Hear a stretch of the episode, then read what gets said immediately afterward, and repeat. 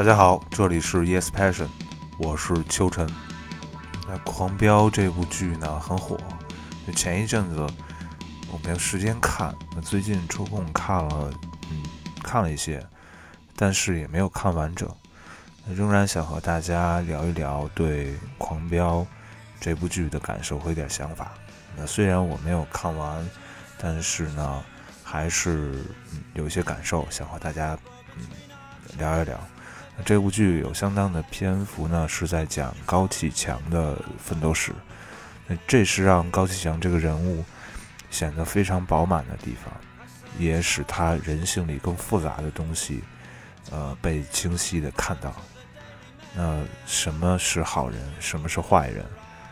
呃，这个是，嗯，我们需要去思考的一个问题。高启强在，呃，菜市场卖水产的时候呢，他是一个很老实的人，呃，也比较憨厚，那老实到被欺负。那他这个人呢，也有一点小虚荣，呃，但是性格，嗯，还是。嗯，比较的憨厚，对自己的同行也都比较友善。那这部片子呢，始终贯穿一种暗示，就是有一种力量一直在推着高启强在作恶。呃，就像他最后自己说的那些话一样，就是说他最开始如果没有啊遇到徐江那件事儿，就去。啊，杀徐江的儿子那件事儿，啊，那就不会发生后边的事儿。那虽然徐江的儿子也不是高启强杀的，但是他被卷入到这样一个呃这样一个线索里边。那一旦开启恶的念头，啊，就一发不可收拾，就被卷到这个恶性的循环里，啊。这个确实有教化人的力量在那。在 B 站上，我看过一个视频，呃，很早以前了，是采访这个死刑犯，这重犯的。呃，目的呢，其实是为了，呃，挖掘这些死死刑犯的犯罪心理。就有一个主持人一直在，啊，和这些，啊，死刑犯，尤其是杀人犯吧，在进行一些对话。啊，那这些死刑犯呢，都是呃杀人狂魔。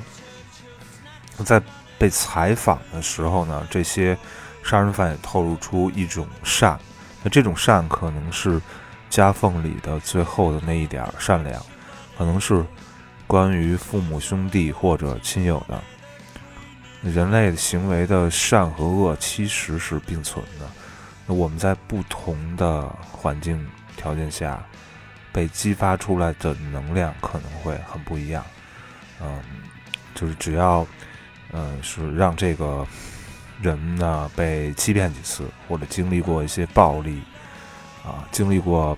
痛的这种遭遇呢，那其实人就会产生这种恶的念头，呃，而在人和人的博弈关系里面，他们的第一反应，啊，就应该是不择手段的利己。否则自己就无法安全。呃，但是这些死刑犯在谈起他们作案动机，呃和这些嗯反侦查技术的时候呢，他们自己也说，其实这种对犯罪案件的剖析呢，呃，有助于教育大家不要再犯罪，但同时也会为那些打算作恶的人提供了一些教学指导。啊，那这个是。在这些啊拍摄者看来，或者说播播呃播在这个电视台播出的时候，他们可能没有想到还有另一方面的作用，就是他们会为这些啊犯人提供一些啊犯罪思路啊，怎么避免被侦查到。那也就是说，我们可以相信这个世界上其实还存在着很多像。高启强这样的人，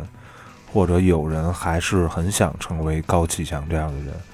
也可能他们还在逍遥法外。高启强早年的生存环境是善无善报，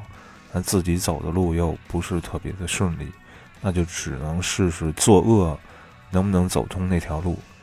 他这个人平时比较隐忍，他也会团结那些欺负过他的人，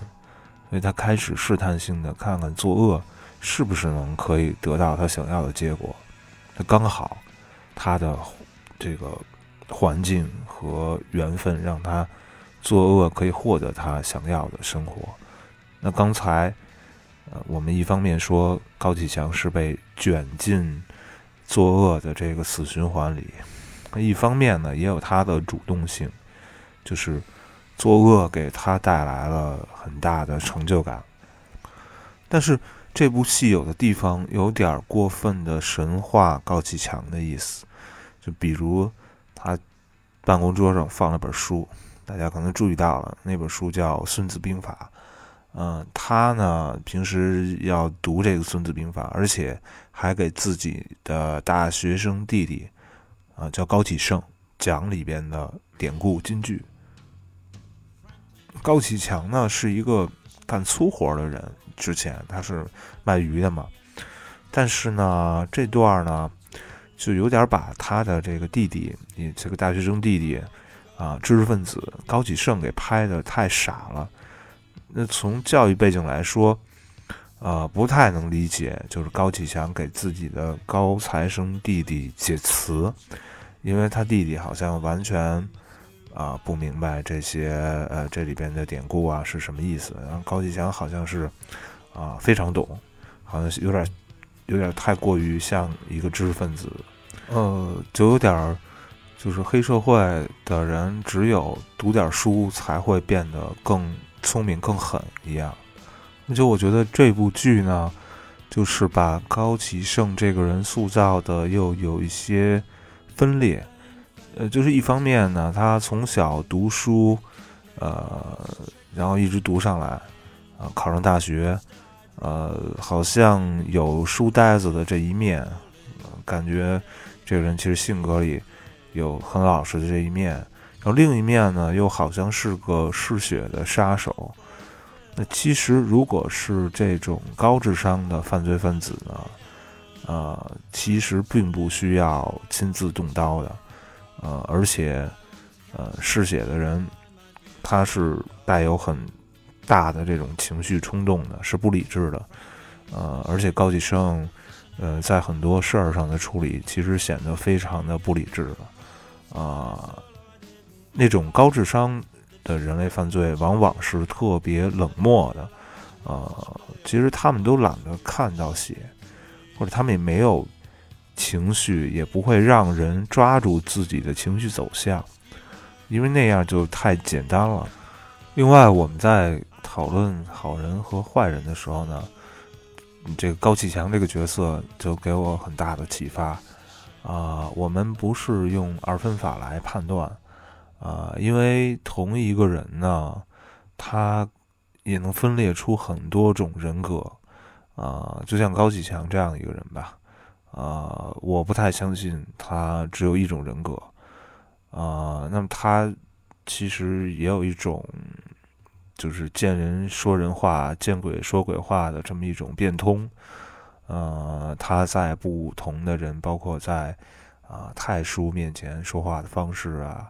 包括他怎么去绵里藏针的隐藏自己啊，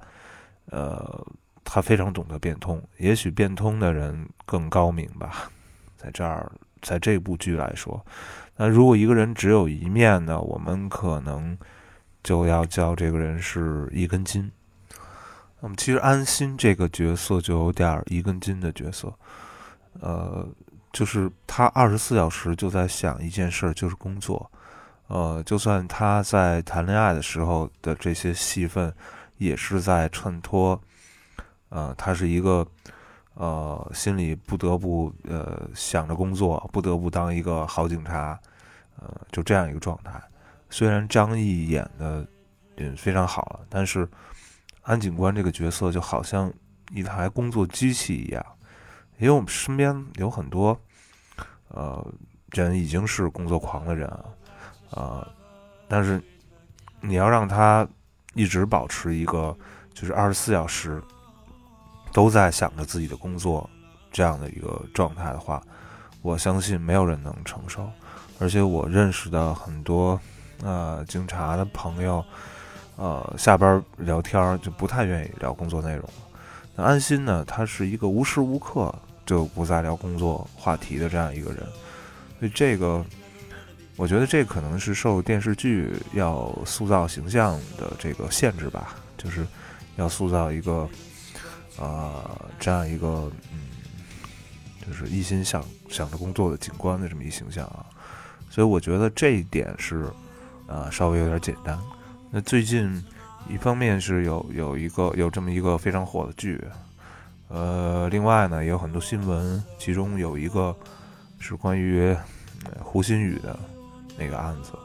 呃，也非常引人关注。啊，那结果是一个巨大的悲剧了。那电视剧里所演绎的这些罪恶呢，我相信，嗯。都没有生活中的那些罪恶更可怕。真正可怕的呢，是有些罪恶，嗯，其实是我们看不到的。这也是我看这部剧的一些呃感受吧，就是它背后那种吞噬人的力量是巨大的。嗯，这种力量并不是说啊谁杀了人或者利益争夺，呃等等这种力量。呃，另外还有一种力量，它是一种暗涌的方式，嗯，让人自己把自己推向死亡的边缘。啊，那我这里不用多去解释，嗯，但是有些例子我们能感受到，啊，就是在这个世界上确实存在着，呃，存在着有些力量，它是可以让人类自我毁灭的这种力量。那么这个。呃，你不知道它会把人带到什么方向，但这种力量，啊，其实更更具有摧毁人的这种能量。啊，那我前一段也看到一句话，是在描述这个罪恶的，呃，叫“通往地狱的路往往都有鲜花铺就”。嗯，那这个就作为我们本期的结语啊，那我也会继续把。狂飙这部剧，呃，看完看详细，嗯，感谢大家的收听，我们下期节目再见吧。